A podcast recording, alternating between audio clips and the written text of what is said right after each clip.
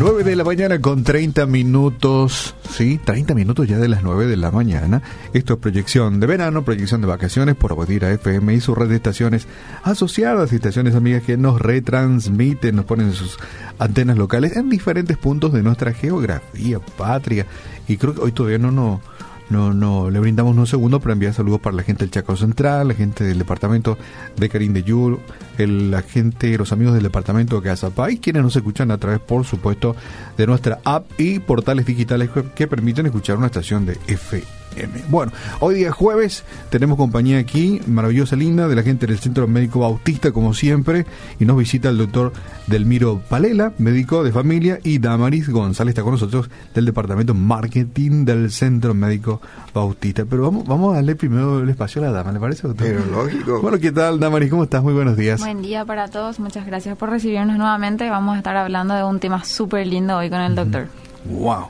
Bueno, doctor, ¿qué tal? Buenos días, ¿cómo le va? Buen día, bien, muy bien. Encantado de estar otra vez con ustedes después de un, de un tiempito de break, pero De ya break, estoy acá sí. de vuelta. Ya estamos. Sí. Nosotros estamos pensando, enero, quién sabe si viene, están todos de vacaciones. Pero están aquí, eso es bueno, ¿eh? No, que en el, hospital, educar, ten- distraer. en el hospital tenemos trabajo, cualquier cantidad. Sí. En estos días muchos se preguntan, ¿por qué si saben que hay epidemia, necesidad? Porque esto ya es cíclico, porque no es la primera vez que ocurre en nuestro país. Se van todos de vacaciones, ¿verdad? Pero, y, pero también se, se respeta la libertad de los profesionales de blanco, ¿verdad? De elegir el men que quiere salir de vacaciones, ¿verdad? Sí, la verdad que sí, pero es eh, e- época de muchas consultas y mucho Ujú. trabajo.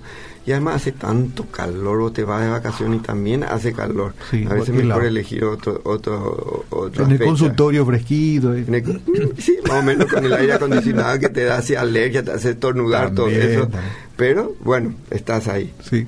Bueno, vamos a elegir un tema base entonces, doctor. Hoy, bueno, el tema que se instauró en la sociedad, el tema dengue, ¿verdad? Pero el doctor Palela me dijo que, bueno, abrimos el tema, ustedes también tienen esto que nos conecta, ¿verdad? Que es nuestro número de contacto, 097-2201-400, para algún tipo de consulta, por supuesto, este dentro de este marco que es el- la medicina.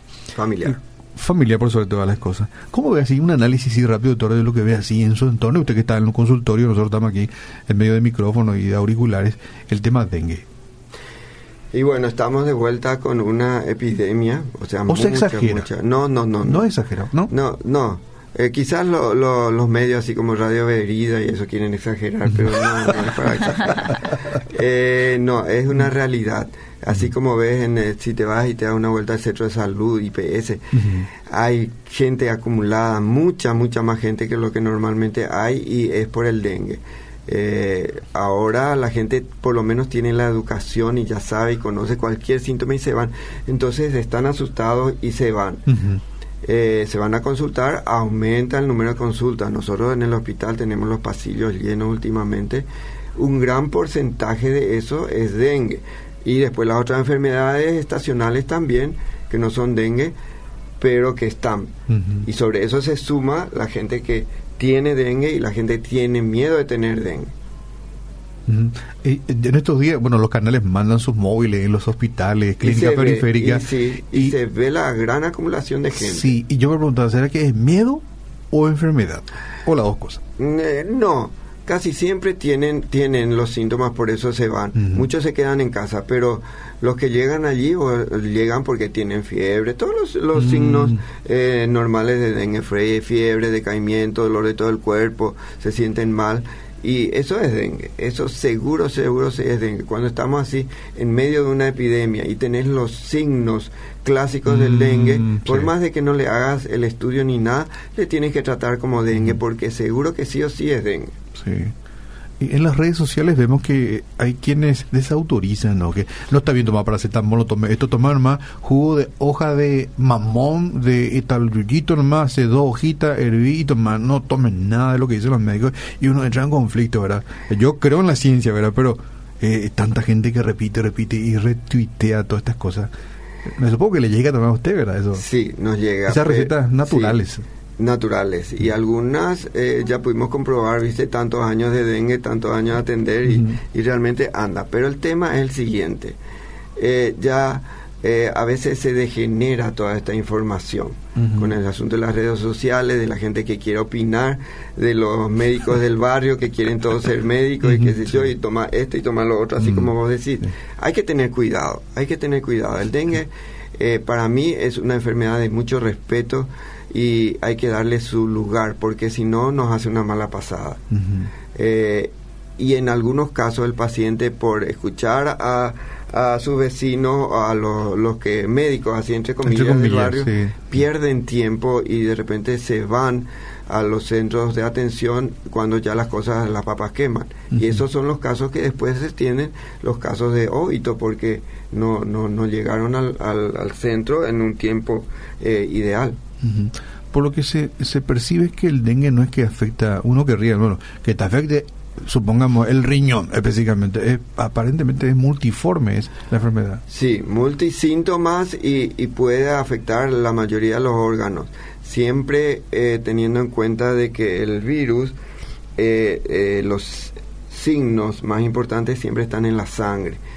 Y es debido a mm. los síntomas que tiene el paciente, fiebre alta, decaimiento y todo eso las, eh, lo que vos me estás diciendo son las complicaciones ya del dengue. Puede ser una infección urinaria, una insuficiencia renal, puede ser una hepatitis, una insuficiencia del hígado, pero ya son complicaciones de un dengue que empezó, digamos, normalmente y no, se, no se cuidó a tiempo. Es raro. Las complicaciones muy, muy importantes es raro, porque ahora, al menos acá en Asunción, el paciente no espera tanto para irse, se va rápido entonces es más fácil de controlar. Y lo que uno nota es, doctor, que como no tenemos mucha infraestructura, especialmente en, la, en los centros sanitarios públicos, se le larga aparentemente muy pronto a la persona. Uno, para, bueno, la infección intrahospitalaria, o necesitamos la cama, no está tan grave, vaya a su casa, sigue la medicación, y a veces no están tan bien los pacientes. Sí, no están tan bien. Eh, porque lastimosamente cuando hay una epidemia, hay una sobrecarga de trabajo y estos centros públicos normalmente están siempre con mucho trabajo. Imagínate que le viene mucho más, entonces hay que filtrar los que son todavía sin peligro. Mosquito. Ay, mosquito, Olimpia. Aquí en cabina, sí. Eh, entonces, se, se, eh, si, si, la persona que le está atendiendo al, al, paciente tiene suficiente práctica, puede filtrar y mandar a casa a los que no son tan peligrosos y dejarle en observación a los que sí están con más eh, daño. yo no sé si vos te recordás en la época en que en México apareció la primera gran epidemia del, del H1N1 de la eh, eh, enfermedad virósica. Y ellos entonces eh, en México tienen un muy buen sistema de medicina. Ellos hicieron una, un protocolo en el cual, de acuerdo a los síntomas y a los signos que tenía el paciente, a estos se les puede mandar a casa y a estos no. Y entonces, por más de que sea era una enfermedad grave, había un gran porcentaje de, de, pacientes que se le mandaba a su casa para hacer el tratamiento, porque no, no daba basto para la internación y para todo lo demás. Y andaba bastante bien. Y eso es lo que de repente nosotros tenemos que hacer acá. Nuestro mismo hospital a veces está repleto. Los pacientes tienen que esperar en el pasillo un rato a que se desocupe la, la sala para poder entrar. Sí. Y otro tema, doctor, ya que usted es profesional, eh, del gremio médico estaban quejándose, decían, no le puedes dar a un doctor que te atienda 100 personas, ¿verdad? Porque su capacidad se cansa, y después cuando llega ya el paciente 90, ya su, mente no está más bien como cuando atendió al paciente número uno o número dos, ¿verdad? Eso es cierto, doctor vos también te cansás. Si yo te voy a poner acá 24 horas, te, vas a cansar de estar sentado todo el tiempo y hablando encerrado y todo esto. El, el cuerpo humano eh, se, se tiene un límite. Un límite. Un límite que dice, bueno, ahora está bien, ya trabajé, ahora tengo que descansar, dormir, comer. Mm, Pero a veces la gente, por el hecho de que tiene, si no, el, no vos sos médico, pero mm. bueno, vos sos médico, pero tenés que tomar agua también, tenés que irte al baño también. También. ¿Entendés? No es que por mm. solo ser médico sos un robot. No, hay que atender.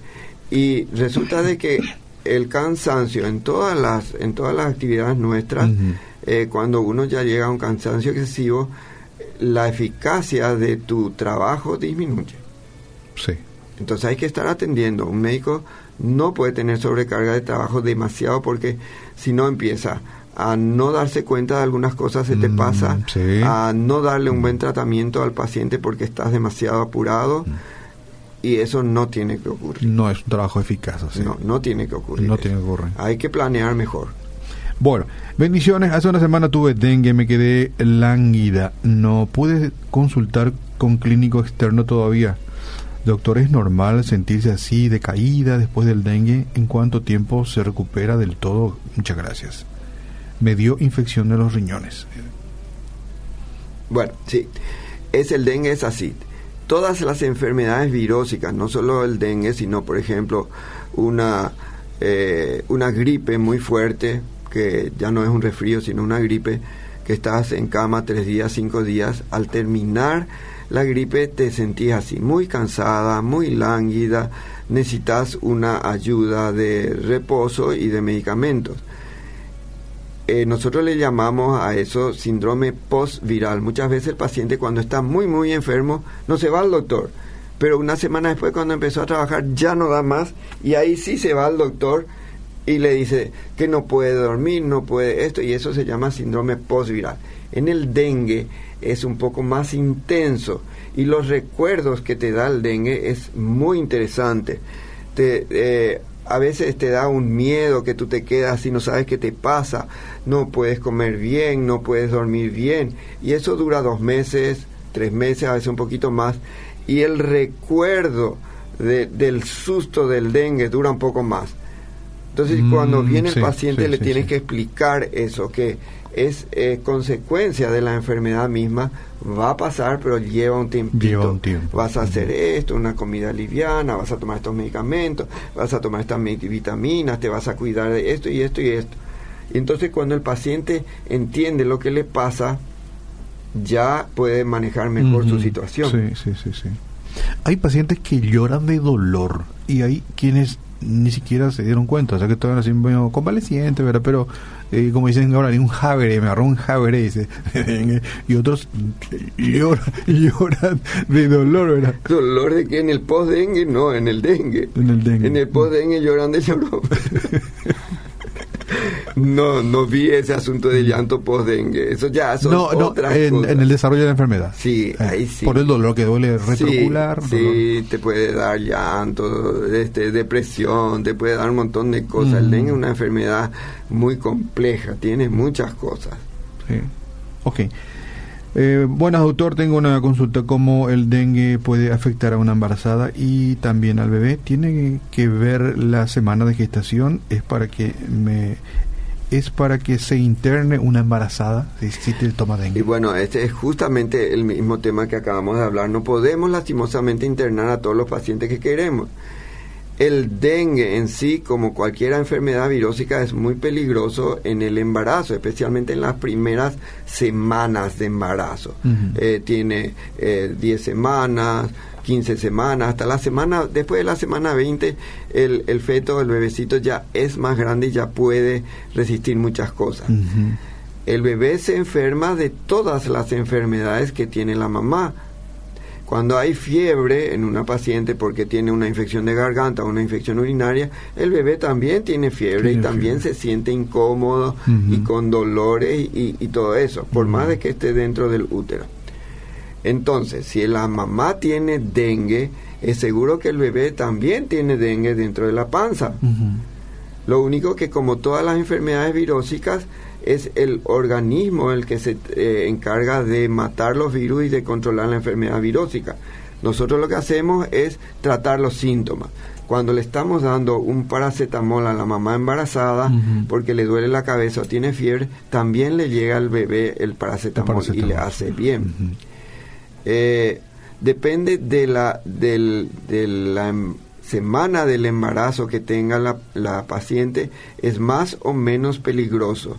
Pero hay que explicarle al paciente que sí es peligroso, que haga bien su reposo, que tome bien su medicamento, que, que sea, eh, tome suficientes líquidos y eso va a ser suficiente y el médico de familia o su obstetra que le está atendiendo va a poder de repente decir, no, este es una señora embarazada con un dengue complicado, se va a internar. ¿entiendes? Sí. Pero si es un dengue así común y embarazo, no tiene que pasar. O sea que el profesional determina entonces la delicadeza del caso para internarla o no. Claro, claro que sí. Ahí. Ok. El chikungunya, eh, ¿no se ha hablado casi en esto, en estas últimas semanas? Ha de andar por ahí Ah, rondando. Ese el chikungunya y la fiebre de Zika son todos, se van agarraditos hermanos. de las manos. Sí, sí, de todos son manitos. Pero Primo. con el chikungunya eh, tenemos, eh, ¿cómo te voy a decir?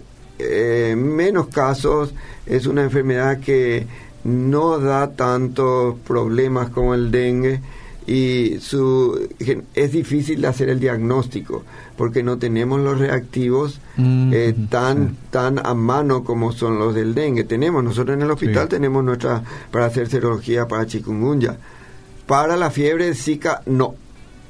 No tenemos y no hay, al menos hasta lo que yo sé, y inclusive en los Estados Unidos, hacer un diagnóstico de fiebre de Zika, que es un poquito más complicado, especialmente en las embarazadas, donde produce mucho- muchos problemas, eh, no se puede diagnosticar así tan fácilmente.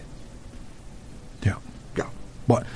Marketing de Centro Médico Bautista Damaris, comentanos cómo está el centro médico, número de contacto telefónico para agendar con el doctor, ¿cómo se hace? Para los que quieren agendar una consulta, tienen que llamar al 021-688-9900. Le van a atender directamente en citas médicas. Preguntan por el profesional que quieren consultar y les van a decir el día y horario disponible. 24 horas. 24 horas. También pueden entrar a la página web. Ahí tienen una guía que tiene todos los profesionales del centro médico con todos sus días y horario de consulta. Entonces, ustedes ya saben qué día pueden consultar, ya van viendo. Qué bueno. Y también acuérdense que de lunes a viernes tenemos consultorios, incluso en horario nocturno, hasta las 22 horas. Así que nadie tiene excusa si se está sintiendo mal, incluso puede ir junto a su médico de familia hasta las 22 horas. Y por supuesto en la emergencia 24 horas, los 365 días del año. ¿El centro médico trabaja normalmente en estos días o determinó aquí este grupo de consultorio es solamente para dengue? No, O sea, estamos trabajando con total normalidad. Normalidad, sí. Ok. Doctor, una consulta. Tengo terribles dolores de espalda en forma esporádica desde hace aproximadamente ocho meses. Me hicieron el hemograma donde sale que mis glóbulos blancos están por debajo del valor normal. 3.000 3.690. ¿Y que podría, y que podría ser dengue. ¿Es posible eso? Nunca tuve fiebre, tengo buen apetito, como siempre y no tengo otro dolor. Solo la espalda. Solo la espalda. Eh, puede ser que... Ocho meses. Ocho meses, sí. Hay que investigar un poquito más de dónde viene el dolor de espalda, si es solamente un dolor muscular por cansancio o si tiene un trastorno a nivel de la columna Columna. vertebral, que es la parte de los huesos. Eh, a veces un lumbago, le llamamos nosotros a todos los, dolores que hay ahí de la parte de la cintura, puede ser inclusive un poquito más alto en la parte de espalda.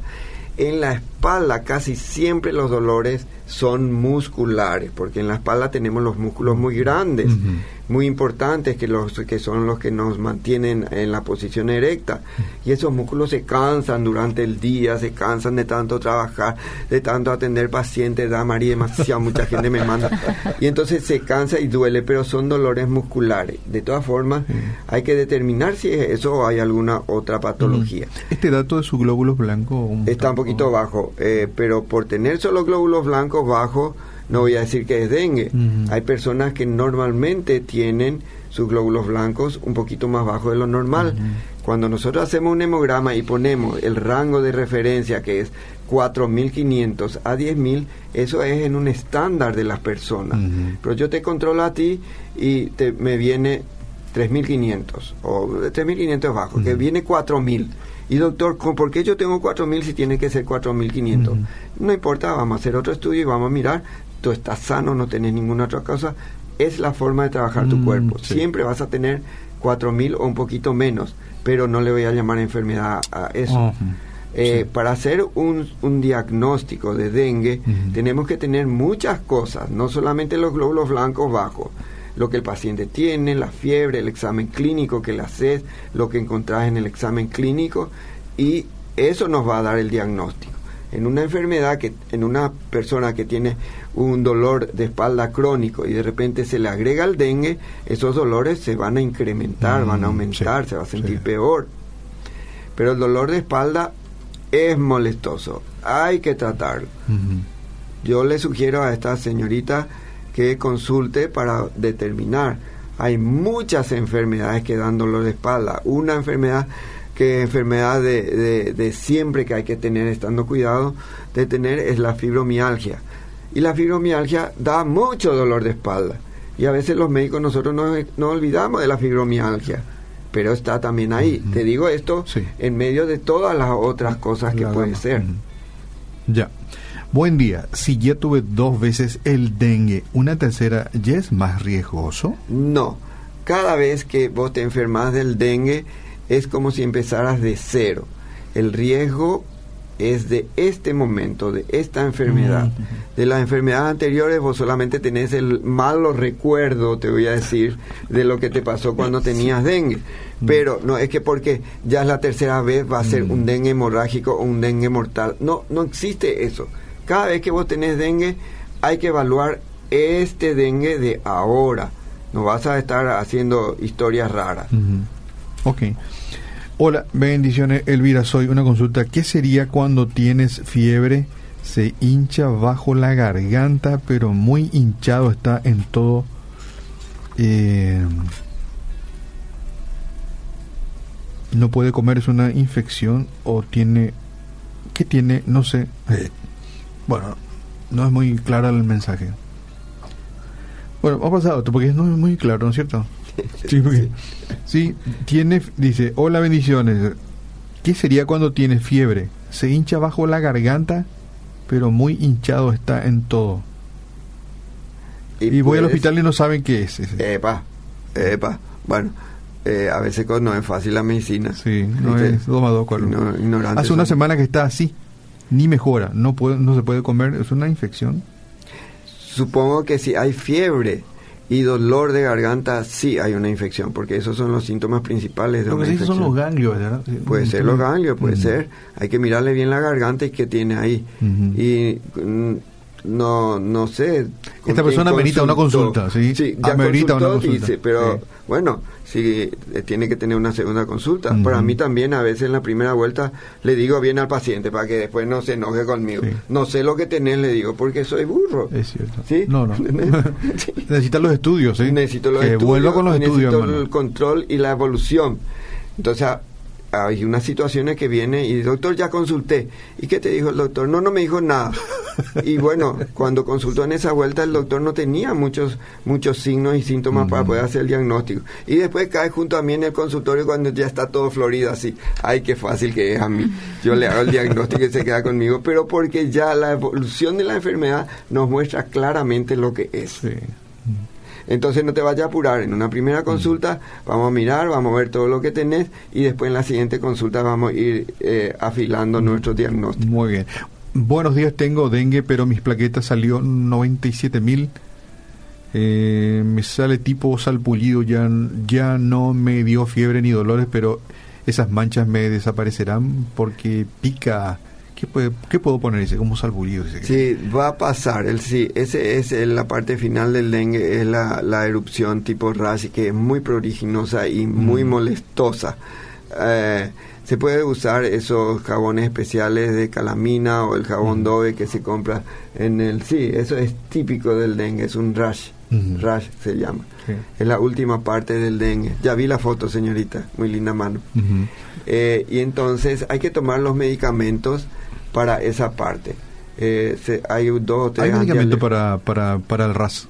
Claro, que claro que ah. sí. Uno de ellos es la hidroxicina, que nos gusta usar mucho en la parte de dengue, por, por ejemplo, porque eh, eh, te alivia mucho.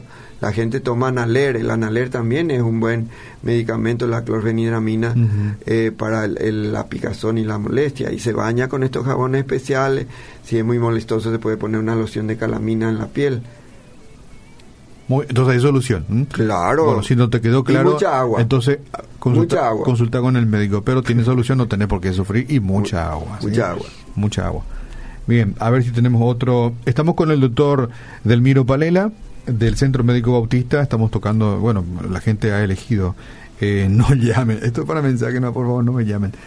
Eh, el tema dengue se instaló en la sociedad. Buen día. A mí me dijeron ayer que estoy comenzando con el dengue justamente por mis glóbulos blancos bajos. Comencé con la fiebre dos días seguidos, pero ya se me pasó la fiebre. Me dijeron que debo ir después de dos días. Y el año antepasado también tuve dengue y me dio muy mal. Entonces te das cuenta que lo que te acabo de decir, cada dengue es para empezar de cero otra vez. El dengue que ella tuvo anteriormente era un dengue más importante y los síntomas más fuertes. Ahora este dengue que le dio a ella es un poco más leve. Su cuerpo se defiende mejor o el virus que tenemos ahora del dengue no es tan agresivo y te cuento que sí, no es tan agresivo como antes. Los síntomas pasan más rápido, la fiebre no es tan alta, las plaquetas no bajan tanto y siempre el tratamiento que damos, que acá te, traje un papel para dejarte, el tratamiento es sintomático, eso quiere decir que tratamos los síntomas del dengue, porque no tenemos un antibiótico o un antivírico especial para el dengue. El dengue se cura solo, pero con todo esto, eh, reposo absoluto, te leo este, que es un protocolo. Reposo, eso es lo que también el ministerio recomienda dieta liviana, si, según tolerancia quiere decir de acuerdo a lo que a lo que te da las ganas de comer. Pero sí lo que tenés que obligarte y esto tenés que es la parte más importante ingerir muchos líquidos. Uno a dos vasos eh, de agua, dice jugo, leche, caldo, cada tres a cuatro horas. Hay que atender de que la cantidad de líquido normalmente yo le digo a mis pacientes 3 litros si no está enfermo, pero cuando está enfermo un poco más. Mm. Y si vas a salir al sol y sudar en una actividad normal, hay que tomar muchos líquidos.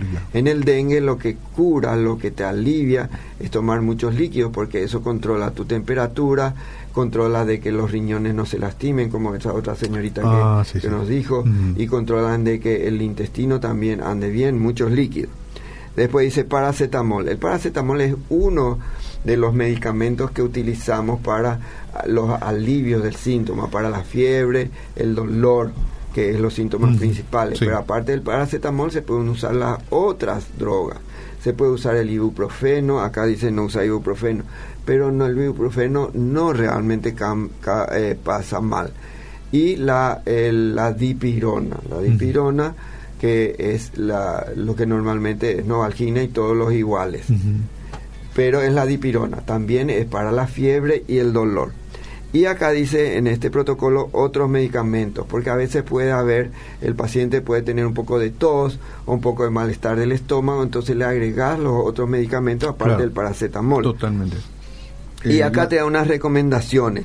Eh, te dice que es así en forma general los dengue y consultar inmediatamente si aparecen las siguientes manifestaciones signos de alarma se llama. Esto cuando tú te vas al centro de salud normalmente está pegado así en los tableros para que la gente lea y aprenda.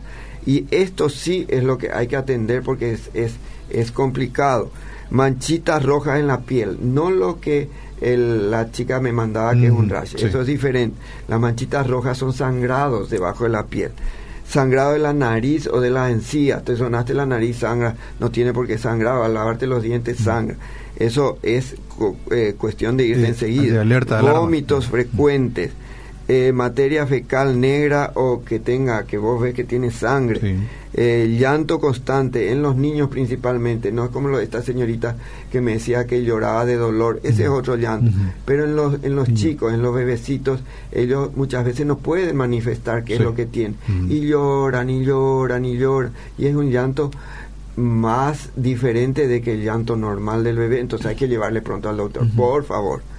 Eh, dolor abdominal, eh, te duele la panza y te duele y es un dolor que no tendría que estar así. Sed excesiva y o boca seca, eso es un signo de deshidratación. Por más los tres litros de agua que tomaste no te alcanzó y entonces el cuerpo te avisa, tiene tu boca seca piel pálida, frialdad en las extremidades. Eso, la piel pálida cuando hay una fiebre alta eh, parece así que tienes todo azuladito. Eso es fiebre alta. Tú tocas la piel, está fría, pero adentro mm. tiene temperatura 39 40. Rápido al doctor. Y dificultad para respirar. Eso ya es algo mm. mucho más complicado. Y no demore, te dice que inmediatamente cuando aparecen estos síntomas o signos de alarma hay que ir al doctor, porque se puede ser una que el dengue se esté complicando de otras patologías. No tome aspirina, porque la aspirina eh, es una eh, un medicamento muy bueno para la fiebre y el dolor, pero eh, disminuye las plaque la, la viscosibilidad de las plaquetas y hace que eso pueda tener una acción de sangrado mayor. Por eso no se toma la aspirina y se elige mejor el cetamol o el o la dipirona. Sí, excelente. Más claro, agua, dicen. alguien preguntaba aquí eso que yo le decía hoy el ¿Es cierto que el jugo de la remolacha ayuda a que aumente la plaqueta? Dice, ¿verdad? No, la remolacha no. Mm. Ni tampoco sirve para anemia. La remolacha es un jugo muy refrescante, muy líquido, muy lindo, te ayuda a hacer pipí, pero no sirve más que para eso. Más que para eso. O para pintar. Eh, la... y el pipí. Eh, estos estos estos virus de dengue que, están de moda ahora este año, ¿tienen, también la potencialidad de hacer que se conviertan en hemorrágicos? ¿O es otra clase de dengue? No, no, no, no. Eh, hasta ahora no vimos así muchos casos muy importantes de, sangrado, porque siempre ya estamos atendiendo, el paciente se va enseguida cuando sus plaquetas todavía no están tan bajas, no están en un nivel dramático, y entonces es fácil de controlar. El dengue hemorrágico yo hasta lo que sé no tuvimos acá que es el serotipo 4, por suerte, porque mm. es, es, mortal prácticamente el dengue hemorrágico, no se puede controlar. No hay forma de controlar. ¿no? Pero lo que sí tenemos es la complicación de un serotipo 1, que es el dengue normal que tenemos, que puede bajar demasiado las plaquetas y entonces ese, no, no, te digo que se convierte en un dengue hemorrágico, pero en ese caso la hemorragia del paciente por no haber consultado a tiempo. Claro, es una complicación de este dengue serotipo 1. Es una complicación y se vuelve y le llama de, eh, dengue hemorrágico. No sé si se tendría que llamar así porque nosotros no podemos determinar si es el hemorrágico, pero es suficientemente grave también con la posibilidad de que el pronóstico es mejor en un dengue de tipo 1 que hizo sangrado. Siempre si se va al, a, tiempo. A tiempo. Importante. Doctor, gracias. Muchas gracias, porque muy, hay mucho por, por hablar, ¿verdad? Así que en la despedida vamos a escuchar a la Damaris, que una vez más nos reitere los números de contacto, cómo hacer para pedir turno y ese tipo de cosas en el Centro Médico Bautista. Bueno, para más información pueden ingresar a la página web www.cmb.org.py. Ahí tienen la guía de servicio de todos los profesionales para sacar una cita al 021 688 9900 citas médicas está hasta las 22 horas y nos encontramos en Avenida República Argentina, esquina Campo Cervera. Sobre Campo Cervera tienen el acceso principal al hospital y también el acceso de la emergencia. Perfecto, muchas gracias. Gracias, doctor, una vez más. Eh, espera, que no te vayas todavía porque te olvidaste de mandarle salud a la enfermera, al limpiador, a todos. que, me, casi me mataron cuando salí al hospital. Por Tiempo especial. enfermeras que están arriba, que están abajo, que están en el medio, que están en todo. Porque si me dice, a la fulana le mandaste y a mí no me mandaste. Entonces, mandarle saludo a todos. Bueno, graba eso y pasarlo una de fuera. vamos contigo, David.